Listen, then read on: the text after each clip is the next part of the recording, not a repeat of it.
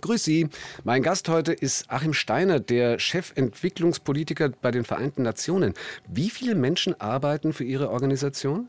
Grüß Sie, Herr Parisius. Und ja, die Zahl ist circa 22.000 Mitarbeiter, verteilt über 170 Länder. Und ein Großteil davon sind Staatsangehörige der Länder, in denen wir auch arbeiten, also Experten aus diesen Ländern selber. 1 zu 1, der Talk auf Bayern 2. Stefan Parisius im Gespräch mit Achim Steiner, Leiter des UN-Entwicklungsprogramms. UNDP heißt es und verbunden sind wir über Leitung nach New York. Schön, dass Sie Zeit für uns haben, Herr Steiner. Was sind denn die Aufgaben dieses Entwicklungsprogramms? Nun, über die vergangenen Jahrzehnte hat sich diese Aufgabe auch weiterentwickelt. In den 60er Jahren war es die klassische Entwicklungshilfe, die damals dazu führte, dass man sagte, wir brauchen in den Vereinten Nationen eine Plattform, um Entwicklungshilfe den Entwicklungsländern, viele Länder wurden ja in der Zeit auch unabhängig bereitstellen zu können.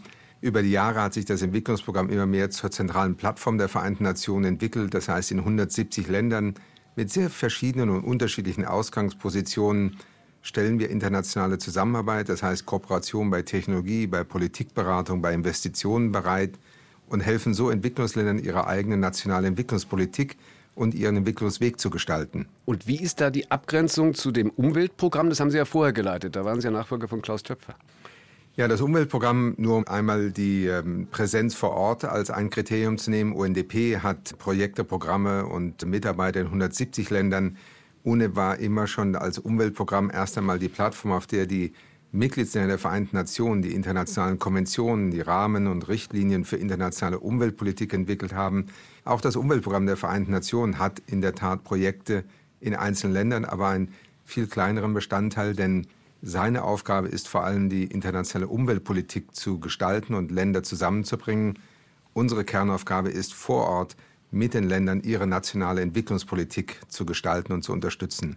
Und die Größe dieses Apparates haben Sie ja gerade schon skizziert, also mehr als 20.000 Mitarbeiter, 170 Länder. Ihr ehrliches Budget liegt über 5 Milliarden Euro. Was würden circa. Sie sagen, circa? Was sind die wichtigsten Eigenschaften, die man mitbringen muss, um so einen Apparat leiten zu können? Nun, das eine ist, ich glaube, erst einmal klassische Managementkompetenzen, denn wie gesagt, eine solche Organisation zu führen, vor allem sie auch transparent zu führen, mit der Rechenschaftspflicht, aber auch mit einem ergebnisorientierten Ansatz, erfordert erst einmal wie in jeder anderen Organisation, öffentliche oder private, Management. Und das ist Strategie, das ist das Investieren in die Kompetenzen einer Organisation, in die Mitarbeiter, aber dann vor allem auch ein Verständnis dafür zu entwickeln, was ist die Rolle eines solchen Programmes, wenn sich die Welt andauernd verändert? Ich habe zum Beispiel in meiner Zeit sehr stark auf die Digitalisierung gesetzt. UNDP hatte lange Zeit das mehr als ein Phänomen, das sozusagen außerhalb der Entwicklungspolitik stattfindet und wahrgenommen. Heute ist Digitalisierung ein zentrales Element zukünftiger Entwicklungspolitik in jedem Land. Deswegen mussten wir sehr stark investieren in unsere eigene Kompetenz, aber dann auch in unsere Beratungskapazitäten, denn in jedem Land der Welt wird Digitalisierung nationale Entwicklungspolitik völlig neu gestalten in den nächsten Jahren. Das ist nur ein Beispiel. Und wie würden Sie als UN-Untergeneralsekretär Ihre Job Description formulieren? Nun, zum einen sagen wir mal, die Stimme, die in dem Gesamtgefüge der Vereinten Nationen, was ja oft die Friedenspolitik ist, was die humanitäre Arbeit ist, was die Entwicklungsarbeit ist, bin ich sozusagen mit der stellvertretenden Generalsekretärin die Stimme, die die entwicklungspolitischen Richtlinien, aber auch die sagen wir mal, Akzente setzen kann. Wir sind sehr oft in internationalen Gremien, aber auch bei Geberländern, in Entwicklungsländern sehr stark engagiert, um eben diese internationale Entwicklungszusammenarbeit zu gestalten, ob das beim Klimawandel ist, bei der Frage von Finanzierung, bei Technologien und natürlich auch ein sehr starkes Element der Diplomatie und der Politik, denn Sie erwähnten vorhin den Öltanker in Jemen. Ein Teil der Aufgabe dort ist es zwischen Konfliktparteien erst einmal zu vermitteln und Freiräume zu schaffen, überhaupt aktiv werden zu können. Also es ist Management, es ist Politik, es ist Diplomatie, aber es ist vor allem auch als Leiter von UNDP entwicklungspolitischer Sachverstand. Das heißt, das Erkennen, wo investieren wir heute in der internationalen Entwicklungszusammenarbeit, damit Länder aufeinander zugehen können, miteinander arbeiten können und nicht in Konflikt geraten. Über diesen Tanker im Jemen werden wir nachher noch ausführlich sprechen. Wahrscheinlich hilft Ihnen ja für dieses weltumspannende Wirken schon sehr, dass Sie auf fünf der sieben Kontinente, je nach Zählung gibt es ja sieben, aber fünf davon haben Sie schon gelebt. Hilft, ne? Doch, in der Tat. Und das war auch immer ein persönliches Interesse. Ich hatte durch mein Aufwachsen in Brasilien schon immer ein, sagen wir mal, sehr starkes Interesse, die Welt kennenzulernen und habe mir einen Beruf gewählt, der es mir erlaubt, wirklich die Welt kennenzulernen und vor allem auch in diesen Ländern leben zu können. Das war immer ein Traum und ich bin auch sehr dankbar, dass das in vieler Hinsicht gelungen ist. Und so habe ich natürlich auch für meine Aufgabe Erfahrung gesammelt, vor allem das Verständnis, das Einfühlungsvermögen, das auch eine sehr wichtige Rolle spielt, wenn man in diesem Bereich arbeiten möchte. Wo, auf welchem Kontinent fühlen Sie sich am meisten zu Hause? Wahrscheinlich Afrika im Augenblick, weil ich dort die meisten Jahre oder in den letzten zwei Jahrzehnten dort verbracht habe. Dort sind sehr viel Erfahrung, sehr viel Freunde, sehr viel auch das dessen, was mich motiviert, in diesem Bereich zu arbeiten. Afrika ist ein Kontinent, der für die Zukunft sehr, sehr relevant sein wird, aufgrund seiner wirtschaftlichen Entwicklung, seiner Größe der Bevölkerung, aber auch der großen Veränderungen, die in Afrika stattfinden. Und ich glaube, für viele ist es manchmal schwer nachzuvollziehen, weil die Nachrichten immer voll von kriegerischen Handlungen sind, von Dürrekatastrophen. Ich erlebe gleichzeitig in Afrika eine erstaunliche Dynamik. Ein Land wie Kenia, wo ich zehn Jahre gelebt habe, ist heute immer noch zum Beispiel bei der Digitalisierung ein Land, das vielen europäischen Ländern weit voraus ist. Also man hat auch diese Möglichkeit zu erkennen und kennenzulernen, was Menschen auf dem Kontinent leisten und was sie in der Lage sind zu leisten, wenn sie die Voraussetzungen dafür haben. Also Australien und die Antarktis würden Ihnen noch fehlen auf der Kontinentenliste, wenn Sie sie voll machen wollen. Vielleicht kommt es ja alles noch. Jetzt also seit vielen Jahren eben in New York am UN-Sitz, wo wir auch jetzt miteinander sprechen. Wie frei können Sie sich da bewegen? Als dritthöchster Vertreter der Vereinten Nationen heißt das Bodyguard Security rund um die Uhr? Nun, es gibt immer ein gewisses Sicherheitsrisiko, das uns alle betrifft, aber ich versuche ein normales Leben zu leben. Ich bin nicht immer mit einem Sicherheitsbeamten unterwegs. Es gibt natürlich Länder, die ich besuche, vor allem wenn ich auf Reisen bin, wo ganz andere Voraussetzungen sind. Ich war gerade in der Ukraine, wenn ich im Jemen bin, im Irak, dann sind das nochmal ganz andere Sicherheitsrisiken. Aber hier in New York führe ich ein sehr normales Leben. Zu Gast bei Stefan Parisius. Achim Steiner. Kindheit in Brasilien. Wann und wieso sind Ihre Eltern nach Brasilien ausgewandert?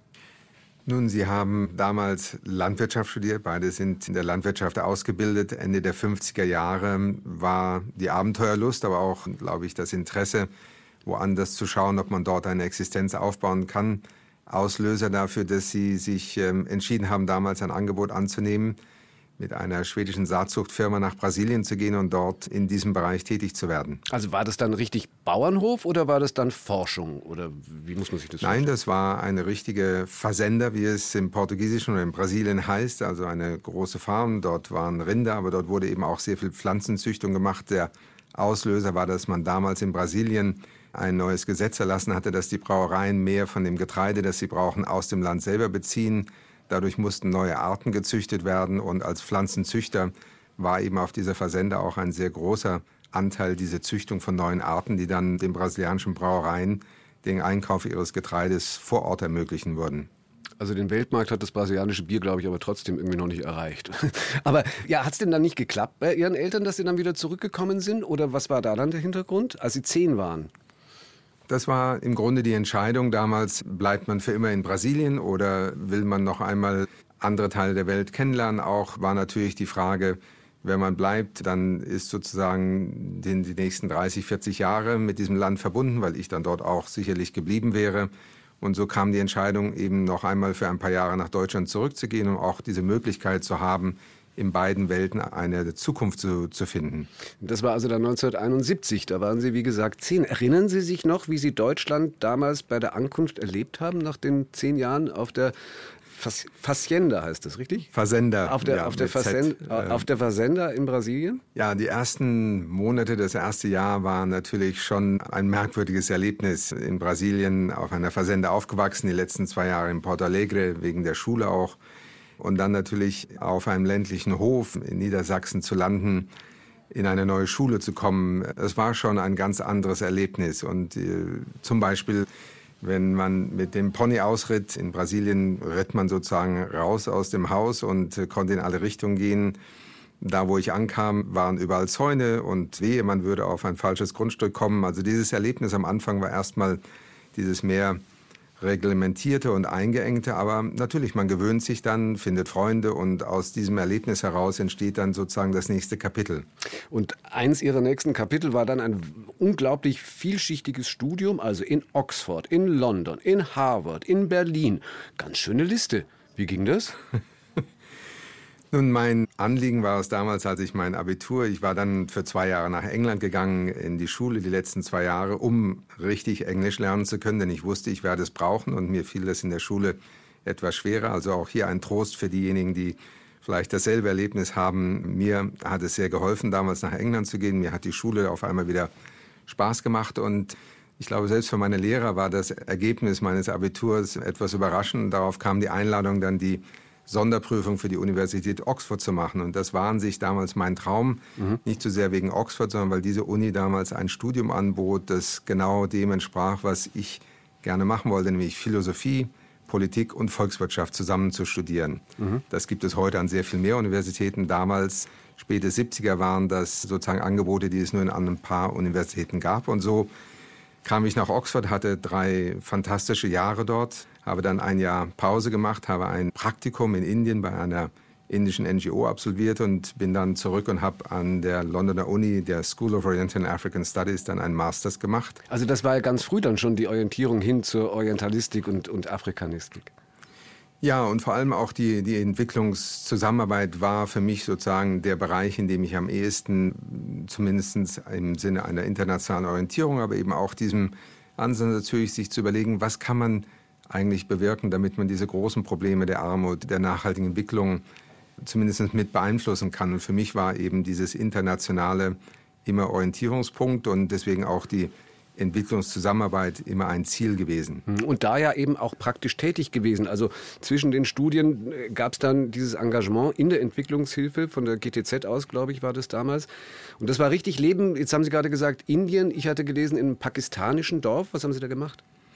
Es begann zwischen meinem Graduieren in Oxford, habe ich dieses Jahr genommen und das war eine sehr ungewöhnliche Entscheidung, denn die meisten anderen meiner Kommilitonen gingen dann an ja, in, in, Banken, in Versicherungsunternehmen und ich ging sozusagen als freiwilliger Praktikant zu einer indischen NGO in einem Dorf im Süden Indiens und habe dort ein Jahr wirklich als Praktikant, als Assistent versucht zu lernen, wie man eigentlich Entwicklungszusammenarbeit vor Ort praktisch machen kann, auch von einer lokalen Organisation zu lernen und natürlich auch die Schlussfolgerung zu ziehen, wo ist eigentlich mein bester Ort.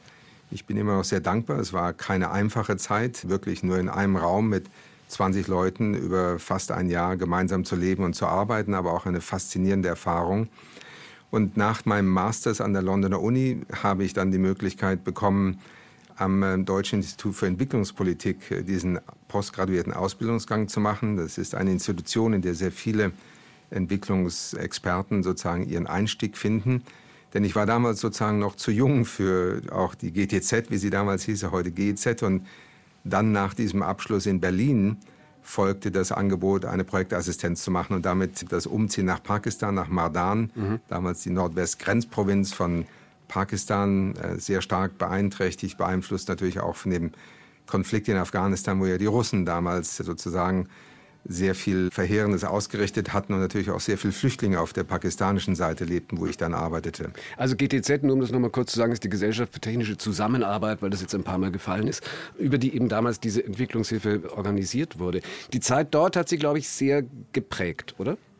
Absolut. Ich glaube, die Erfahrung erst einmal mit Menschen zusammenzuarbeiten, die Patanen, das ist sozusagen der Stamm, der in dieser Region Pakistans im Nordwesten dominiert, wird ja oft durch auch die Entwicklung in Afghanistan immer mit einem sehr negativen Element auch porträtiert durch Taliban und ähnliches. Es ist äh, ein Volk, das eine erstaunliche Selbstvertrauen, eine Großzügigkeit, eine Gastfreundschaft hat. Ich wurde aufgenommen in dieser Gemeinschaft und habe dort über zwei Jahre als Projektassistent wirklich das Handwerk der Entwicklungszusammenarbeit gelernt, aber vor allem auch gelernt, wie man mit Menschen zusammenarbeitet, wenn man von außen kommt. Denn das Wunderbare an den Patanen war, dass sie immer gesagt haben, ihr seid sehr willkommen, uns zu helfen, aber sagt uns nicht, was wir machen sollen, sondern setzt euch zusammen mit uns und dann werden wir gemeinsam entscheiden, was die Prioritäten in unserem Dorf sind. Ich glaube, das war eine einfache, aber sehr wichtige und prägende Erfahrung für alles Weitere in meinem Leben. Wenn Sie zwei Jahre da waren, gibt es da noch Verbindungen?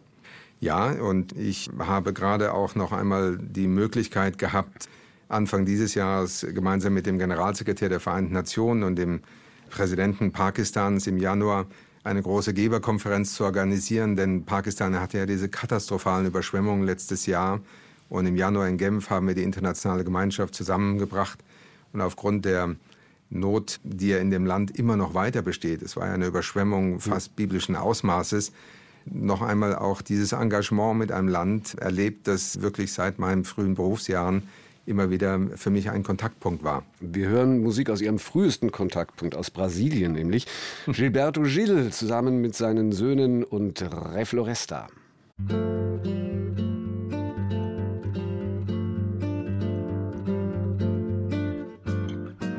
Manter em pé o que resta não basta, que alguém virá derrubar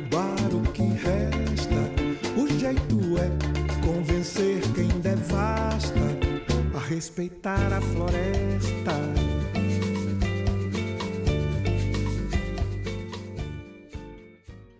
1 zu 1 auf Bayern 2. Der Talk mit Gilberto Gil war das, zusammen mit Bem Gil und den Gilsons Refloresta. Musik aus dem Geburtsland unseres heutigen Gesprächspartners Achim Steiner, mit dem ich verbunden bin über Leitung nach New York.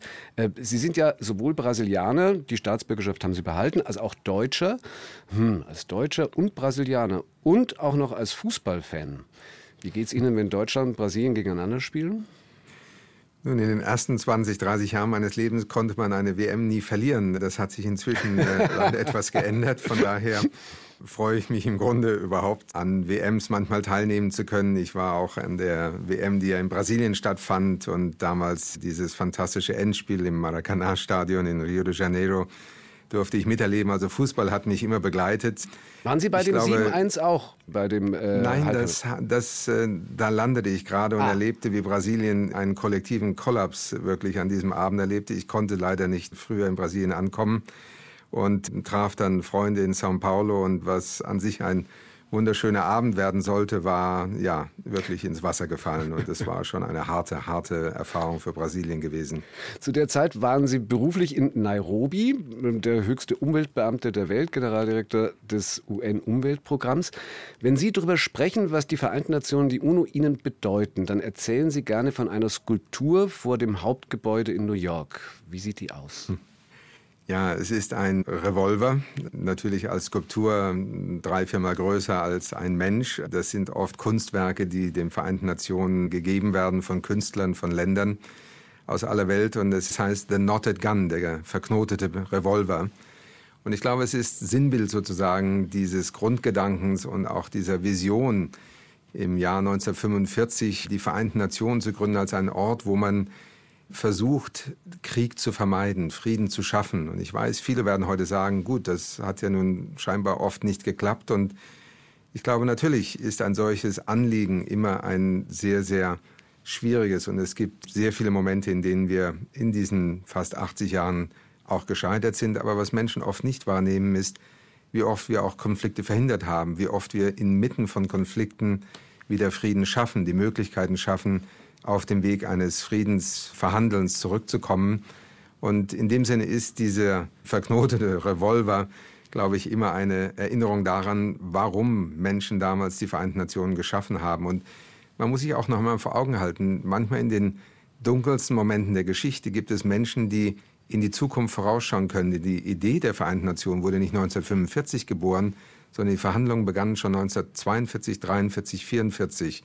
Und ich glaube, das ist auch nochmal eine Erinnerung daran, dass wir eben selbst in den kritischsten Momenten unserer Geschichte nicht den Blick auf die Zukunft verlieren dürfen. Mhm. Auch ganz aktuell kann man das sicher dann auch wieder so sagen, gerade im Umgang. Sie haben vorhin gesagt, Sie waren jetzt in der Ukraine, wo es ja wahnsinnig viel zu tun geben wird in irgendeiner Zukunft, wenn der Krieg dann da zu Ende ist. In Ihrer Zeit in Nairobi haben Sie, glaube ich, auch Ihre Frau kennengelernt, gell? Nein, das geht sogar noch weiter zurück. Wir haben uns damals in Simbabwe kennengelernt, als ich mit der Internationalen Union für Naturschutz in Harare in dem Regionalbüro arbeitete und meine Frau nebenan in einer lokalen Organisation. Sie stammt aus Guernsey, aber hatte auch den Weg nach Simbabwe gefunden und wir haben uns damals dort kennengelernt und ja, seit über 30 Jahren erleben wir sozusagen die Welt gemeinsam. Dann hat äh, vor ein paar Jahren, 2016, Angela Merkel Sie berufen in den Rat für nachhaltige Entwicklung. Sie waren dann auch bei der Agora Verkehrswende. Hat Sie es nie gereizt, nationale Politik zu machen und äh, vielleicht ein bisschen direkter dann auch Dinge umzusetzen? Wissen Sie, es gehört vielleicht zu diesen merkwürdigen Dingen, das hat mir mal ein Professor gesagt, wir leiden alle unter kognitiver Dissonanz. Ich sehe mich nie als Politiker und trotzdem bin ich natürlich sehr stark in der internationalen Politik tätig. Ich glaube, als jemand, der sich sozusagen das Arbeitsfeld global ausgesucht hat, habe ich mich immer stärker in diesem internationalen Metier wiedergefunden. Ich glaube, nationale Politik ist genauso spannend und prägt vor allem natürlich auch die Voraussetzungen dafür, was wir international machen können. Deswegen habe ich auch gerade in den Jahren in Nairobi, als ich UNEP geleitet habe, das Umweltprogramm, und natürlich jetzt hier in New York, auch sehr viel Kontakte in den Bundestag zu den Ministerien in Berlin und in vielen anderen Hauptstädten das heißt, die Möglichkeit, nationale Politik zumindest mit zu beeinflussen, mitzugestalten, gehört mit zu meinem Arbeitsfeld. Aber ich glaube, ich habe mich nie sozusagen als ein Politiker im nationalen Sinne gesehen und deswegen sitze ich vielleicht heute in New York und nicht in Berlin.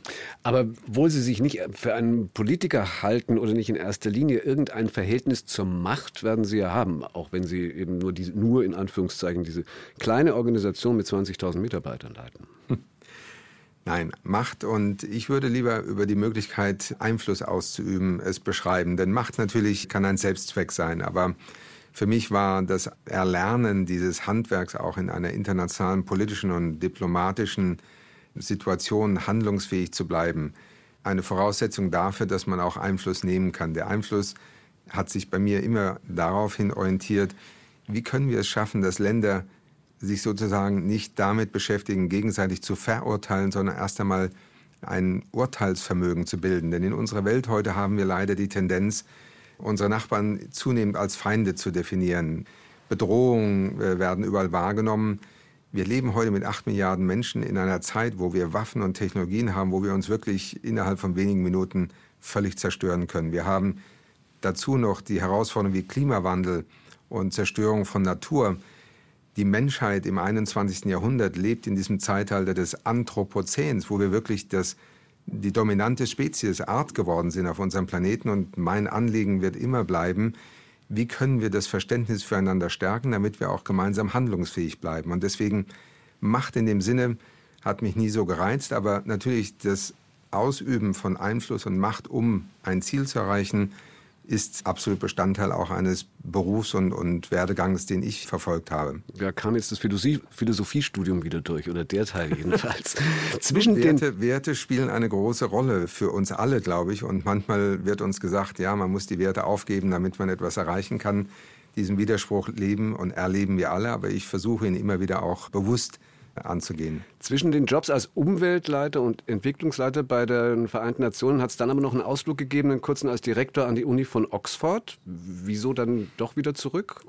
Ja, das, wie das Leben manchmal so spielt. Ich hatte nach zehn Jahren Nairobi und dem Leiten mehrerer Organisationen ein Interesse, auf anderem Wege auch internationale Politik zu beeinflussen. Es kam das Angebot aus Oxford, die Oxford Martin School zu leiten, eine fantastische Plattform durch ein Geschenk eines sehr einflussreichen Computerexperten hatte er 100 Millionen Pfund an die Universität Oxford gegeben, um die interdisziplinäre Forschung zu den großen Herausforderungen des 21. Jahrhunderts zu fördern. Ich hatte die Möglichkeit bekommen, innerhalb dieser fantastischen Universität dieses Institut zu leiten und vor allem aus allen Disziplinen Teams zusammenzubringen, die sich an den großen Themen unserer Zeit mit ihren Forschungsvorhaben beteiligen würden. Und das war ausgelegt auf viele Jahre, aber es kam dann unerwarteterweise der Ruf des Generalsekretärs Antonio Guterres kurz nach seiner Wahl, dass er mich in New York brauchen würde. Und so fand ein Gespräch zwischen ihm und der Universität statt und daraufhin fiel dann sozusagen die Entscheidung für mich, aber auch natürlich mit meinem Zusage, dieses Amt zu verlassen, was mich bis heute manchmal etwas traurig macht, denn es war eine fantastische Aufgabe, muss ich sagen. Wissenschaft, Forschung mit Menschen zusammenzubringen, die diese dann auch umsetzen können. Und das war sozusagen das Scharnier, das ich auch fördern sollte zwischen Universität und der Welt der Handelnden. 1 zu 1, der Talk auf Bayern 2. Heute nach New York geschaltet zu Achim Steiner, dem Leiter des UN-Entwicklungsprogramms. Herr Steiner, es gibt ja immer noch Menschen, die sagen, nachhaltige Umweltpolitik und Entwicklungspolitik, das ist ein Widerspruch, denn Entwicklung braucht Ressourcen automatisch und verbraucht sie also auch. Sie sehen das wahrscheinlich anders. Völlig anders. Und ich glaube, das ist auch ein Mythos, den wir leider am Ende des 20. Jahrhunderts uns viel zu lange haben als Entschuldigung auch nutzen lassen. Denn wir haben ja bereits seit Jahrzehnten erlebt, wie man Wirtschaftswachstum abkoppeln kann von Ressourcenverbrauch.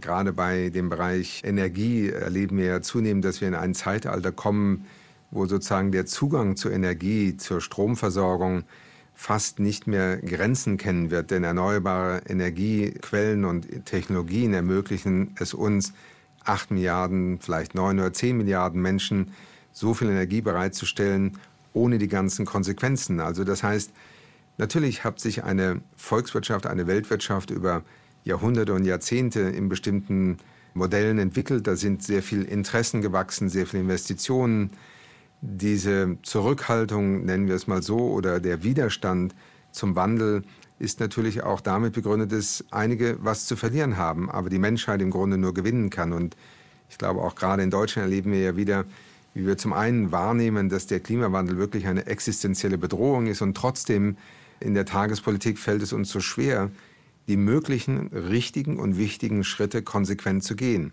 Und leider erlebe ich es auch gerade jetzt im Jahr 2023 in einem Moment, wo die Welt wirklich vereint ist in dem Verständnis des Handlungsbedarfs bei Klimawandel. Und trotzdem stellen wir uns gegenseitig so viele Beine. Wir führen uns im Grunde in Situationen, wo wir zu Kontrahenten werden, anstatt das Zusammenarbeiten zu fördern. Und damit sind wir letztlich in einer Gefahrenzone, wo das konsequente Handeln zum Klimawandel wirklich nicht in der Form stattfinden kann, wie es stattfinden sollte. Das ja. ist Riesenproblem. Der Kampf gegen den Klimawandel ist eins der Nachhaltigkeitsziele der Vereinten Nationen. 17 Stück sind es insgesamt, die sich die UNO 2015 gesetzt hat. Beseitigung von Armut, vieles andere mehr ist da auch dabei. Könnten Sie ein wichtigstes nennen? Ich glaube Armutsbekämpfung zum einen, denn eine Welt, in der zunehmend Hunderte von Millionen Menschen im Grunde nicht genug Einkommen oder Mittel haben, um abends ein Essen auf den Tisch zu stellen, führt letztendlich dazu, was wir zum einen erleben, nämlich zunehmende Radikalisierung, die Frustration in vielen Teilen der Welt, auch der Extremismus, der immer stärker wird. Also zum einen diese Gefahr, dass Gesellschaften auseinanderfallen. Das nachhaltige Entwicklungsziel 13 äh, zum Klimawandel ist natürlich eine andere Perspektive auf unsere Zukunft. Wir erleben ja nun tagtäglich in unseren Nachrichten, wie das sich verändernde Klima wirklich Grund Festannahmen, selbst äh, zum Beispiel beim Bau von Staudämmen, von Straßen, von Küsteninfrastruktur, all das in Frage stellt, was wir über die letzten 100 Jahre in der Ingenieurwissenschaft und bei der Meteorologie sozusagen als ja, feste Bestandteile für Planung entwickelt haben. Die Zukunft wird immer unsicherer. Und unter diesen 17 Entwicklungszielen nun eines herauszuziehen, ist vielleicht interessant, aber führt uns letztlich nicht weiter. Denn die Idee ist ja gerade, dass wir diese verschiedenen Variablen für zukünftige Entwicklungen gemeinsam angehen müssen. Und ich benutze immer das Bild, dass die 17 Entwicklungsziele im Grunde eine Risikolandkarte des 21. Jahrhunderts sind. Das sind die großen Gefahren, die wir aber nur gemeinsam international durch die Zusammenarbeit angehen können. Wenn wir diese 17 Ziele gemeinsam voranbringen, dann wird das Risiko in der Zukunft signifikant weniger. Und genau deswegen sind sie auch die nachhaltige Entwicklungsagenda der Welt. 2015 wurden die ausgerufen. 2030 sollten sie erreicht sein. Jetzt ist also Halbzeit. Es wird einen großen Gipfel im September dazu geben. Aber da wird man wohl nicht sagen können, dass nach der Zeit auch inhaltlich die Hälfte der Strecke erreicht ist. Nein, leider im Gegenteil. Nun muss man natürlich noch einmal sich auch vor Augen halten, als wir 2015 die Ziele definiert haben. Und diese Ziele, glaube ich, sind auch weiterhin absolut relevant und nicht in Frage zu stellen sondern es waren sozusagen die Zeitlinien, die Indikatoren, die man sich für diesen Zeitraum gesetzt hat. Und das wurde natürlich geplant, als keiner an Corona gedacht hat, als keiner an den Krieg in der Ukraine gedacht hat mit all den Auswirkungen. Wir leben in einer weltwirtschaftlichen Zeit im Augenblick, in der Zinsraten explodieren, Kredite Kosten, Kreditkosten enorm hochgehen, viele Entwicklungsländer im Grunde kurz vor der Zahlungsunfähigkeit stehen. Wir haben eine Situation, in der das, was wir uns damals als Ziele gesetzt haben, weiterhin die Richtschnur bleiben müsste und sollte. Das ist das Ziel auch des Treffens im September hier mit all den Regierungs- und Staatschefs und dem Generalsekretär. Aber wir müssen uns bei den Zeitlinien und bei den Indikatoren natürlich vor Augen halten, dass wir im Augenblick gerade mal 12 Prozent der, die wir uns gesetzt haben, im Augenblick erreichen. Und das ist natürlich ein Moment, in dem man sich genau überlegen muss, was muss man jetzt anders machen, wo müssen wir investieren, wie können wir wieder aufholen? Hm. Zum Teil muss man wohl auch davon sprechen, dass es keine Fortschritte, sondern eben gerade durch diese aktuellen Krisen eher Rückschritte gegeben hat bei einigen der Zielen. Da haben Sie auch schon gesprochen über Frustration und Enttäuschung. Wie kommen Sie damit zurecht? Ja, es ist, es ist schwierig, muss man sagen, weil es zum Teil auch so oft selbst verursacht ist. Ich meine, Corona konnten wir nicht voraussagen. In Corona haben wir gelernt, wozu wir fähig sind, auch in einer solchen Krisensituation handlungsfähig zu bleiben. Ich glaube, viele werden diese Zeit natürlich als Trauma in Erinnerung haben, aber für mich als Leiter des Entwicklungsprogramms der Vereinten Nationen bleibt auch eine zweite Erinnerung. Innerhalb weniger Tage musste ich eine Organisation mit 22.000 Mitarbeitern tätig in weit über 150 Ländern, in die Lage versetzen, weiterzuarbeiten. Wir haben damals kein einziges unserer Büros geschlossen. Wir haben keine Mitarbeiter abgezogen, weil in dem Moment die Vereinten Nationen für viele Entwicklungsländer überlebensnotwendig waren. Wir mussten helfen, nationalen Regierungen überhaupt das Weiterfunktionieren zu ermöglichen mit digitalen Plattformen, Cash-Transfersysteme aufzustellen, damit man die Ärmsten der Armen erreichen konnte, die ja nicht mehr aus ihrem Haus raus konnten, aber auch kein Bankkonto hatten, keine Spareinlagen, mit denen sie sich sozusagen über Wasser halten konnten. Da war der Unterschied zwischen einer Woche nicht arbeiten und einer Woche arbeiten wirklich nichts mehr zu essen. Hm.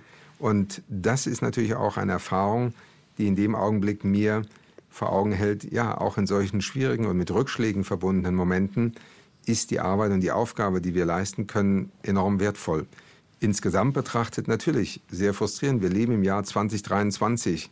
Gerade ein neuer Bericht der Vereinten Nationen zeigt mehr Kriegsopfer und mehr Konflikte im Jahr 2022 als seit 1945.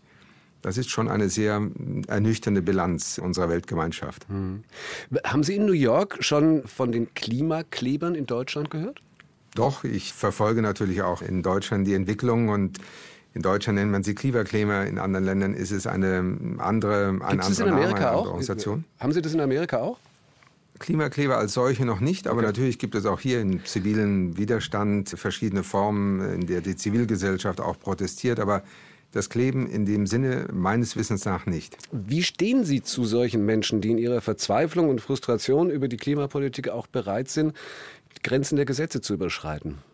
Nun, ich nehme erst einmal wahr, dass es vor allem junge Menschen sind. Und bevor man nun verurteilt oder beurteilt, ist für mich erst einmal Ausgangspunkt, was führt junge Menschen dazu, so etwas zu tun? Denn sie gewinnen ja dadurch nichts für sich selbst. Es gibt andere Menschen, die machen etwas und werden dadurch reich oder bekommen andere äh, Wertschätzung.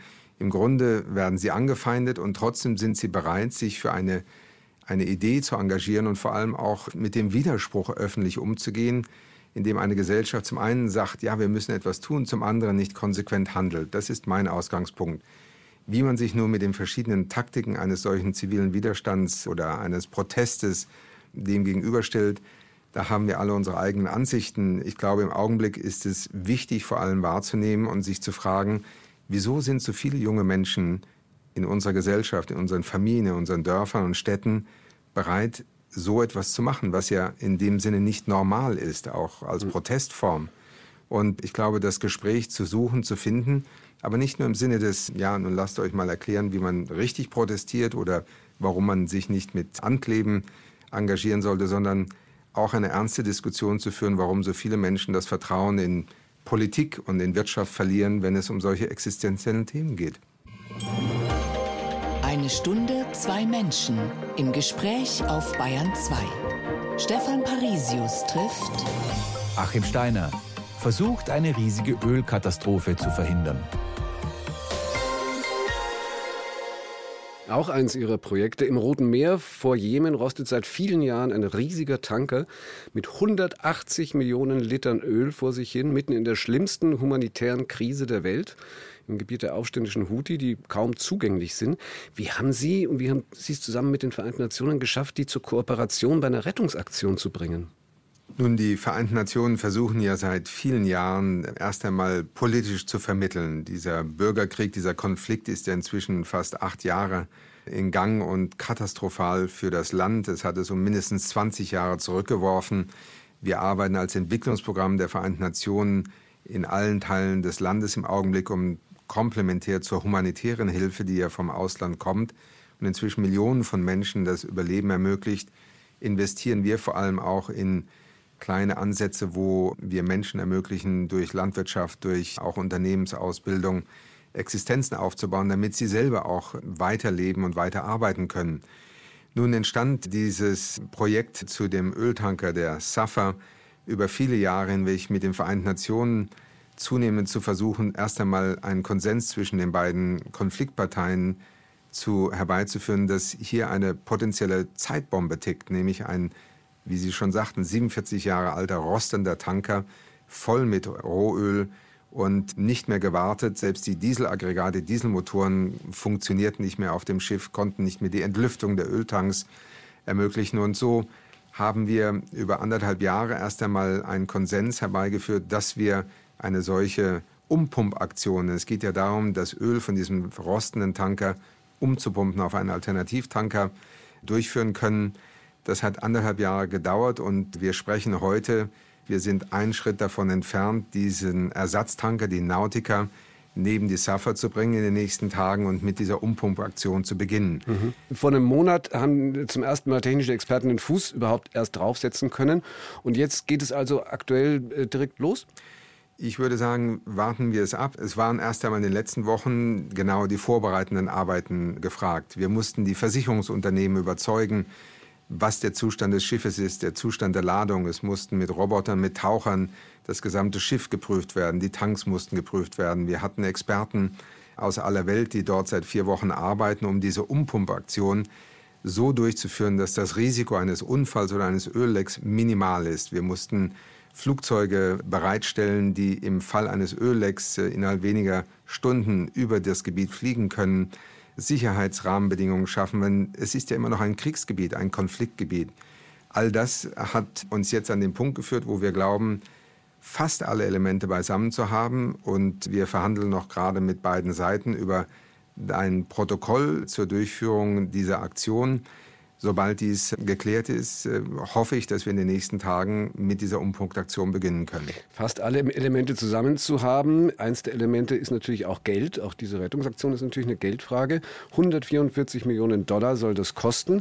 Anfang Mai, äh, habe ich gelesen, haben noch 43 Millionen gefehlt. Ist denn inzwischen die Finanzierung gesichert? Noch nicht ganz. Und es ist manchmal erstaunlich, dass zum einen ja, viele sich bereit erklärt haben. Also wir haben inzwischen fast 120 Millionen beisammen. Es fehlen, glaube ich, noch circa 25 oder 28 Millionen um das ganze Projekt in diesen zwei Phasen. Das eine ist das Abpumpen, das Entfernen des alten Tankers, das Abwracken. Das andere ist, den neuen Tanker dort fest anzulegen und mit einer sogenannten Carmboy, das ist eine Boje, die bei dem Umpumpen von Öl zu einer Pipeline unter Wasser installiert werden muss. Das ist das Gesamtprojekt. Nur erstaunlich ist zum einen, dass viele Länder sich bereit erklärt haben, diese Aktion zu unterstützen. Das hat uns auch ermöglicht, die Arbeit zu beginnen. Zum anderen, was mich überrascht hat, ist, dass vor allem Unternehmen, die internationale Öl- und Gasindustrie, aber auch die Schifffahrtsreedereien sich nur sehr, sehr bedingt bereit erklärt haben, hier mit zu investieren. Und auch heute noch einmal der Appell. Hier sind die Führungsetagen gefragt. Hier müssen auch CEOs mal eine Entscheidung treffen, zu sagen, das ist eine richtige Aktion. Unsere Juristen werden uns sagen, ja, aber das sind Risiken. Wir müssen auch die Öl- und Gasindustrie, wir müssen auch Unternehmen in einem solchen Moment überzeugen können, dass sie sich mit an so einem Rettungsplan beteiligen. Das ist im Augenblick die Situation. Wir hoffen, dass wir in den nächsten Tagen diese letzten Millionen Dollar zusammenbekommen können. Ansonsten werden einige Elemente dieser Aktion eventuell noch in Frage gestellt mhm. werden und das kann sich keiner leisten. Da sind Sie oft wohl regelrecht als, als Bittsteller unterwegs.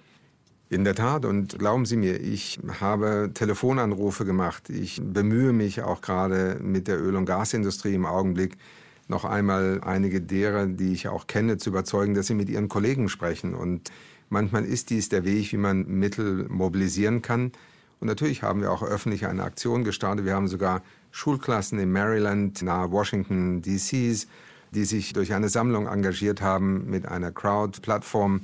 Das heißt, wir versuchen alle Wege zu gehen, denn die Vereinten Nationen sind nur in der Form handlungsfähig, wie sie auch von den Mitgliedsländern und anderen unterstützt werden. Und das ist sehr oft für uns natürlich auch im Augenblick, gerade als Entwicklungsprogramm der Vereinten Nationen, extrem schwierig, denn Entwicklungsetats werden gekürzt, Entwicklungshilfegelder werden dafür genutzt, um Flüchtlinge zu finanzieren.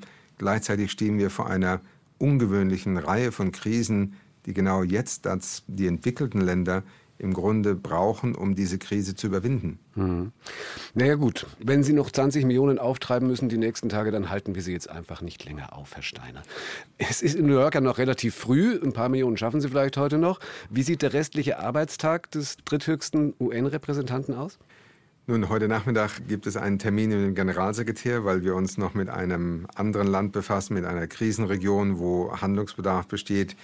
Ich habe heute Nachmittag auch noch Termine zu der Reise, die ich nach Ukraine gemacht habe. Ich war ja vorletzte Woche in der Ukraine, habe dort drei Tage noch einmal genau mir selber angeschaut und auch zugehört, wie man jetzt in dieser Kriegssituation auch den frühen Wiederaufbau unterstützen kann. Auch das ist für die Menschen Hoffnung, Perspektive. Und heute Nachmittag werden wir ein weiteres Programm auch da für dieses Land neu aufsetzen. Es gibt viel zu tun. Sie fangen schon mal an. Ganz herzlichen Dank für Ihre Zeit. Viele Grüße nach New York. Dankeschön, Achim Steiner. Ich danke Ihnen, Herr Parisius. Alles Gute. Besser machen. Sicher eins der Mottos von Achim Steiner. Dreimal besser, passt dazu. Podcast in der ARD Audiothek, wo unsere Kolleginnen und Kollegen vom BR24 alle möglichen Fragestellungen anschauen. Inflation, Energiekrise, Ukraine, Krieg, aber eben den positiven Aspekt. Dreimal besser setzt genau da an. Wir wollen nicht schönreden, sondern zeigen, wie es in Zukunft besser laufen kann. In der ARD Audiothek.